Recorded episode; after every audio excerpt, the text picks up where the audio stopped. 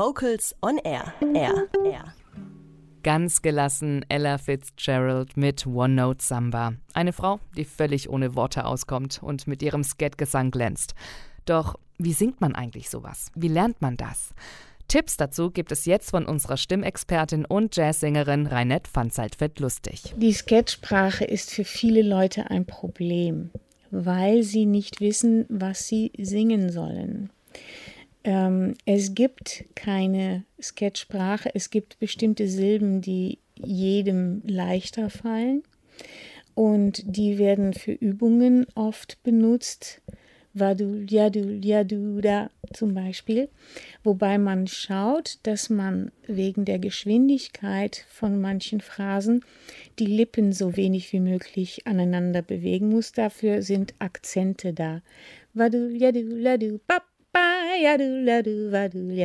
was man auf keinen Fall machen soll, ist sich überlegen, klingt es blöd oder nicht. Wenn ich in die Höhe gehe, werde ich heller. Und wenn ich nach unten gehe, dann werde ich dunkler. Das macht Sinn für mein Sprachverständnis. Und wenn ich schnell werde, dann mache ich nur noch ohne Lippen und wenn ich Akzente setze, nehme ich die Lippen. Oder ich mache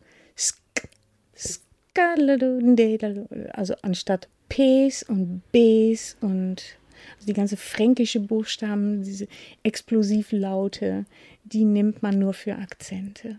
Sonst wird das Ganze sehr hoppelig wenn man schneller singt. Wenn ich über ein Bossa improvisiere, nehme ich mehr Perkussionslaute, weil ich das viel einfacher finde. Rhythmus habe, dann werde ich nicht du, didel, da, dedel, do drüber improvisieren, weil das überhaupt keinen Wert hat. Aber da kann ich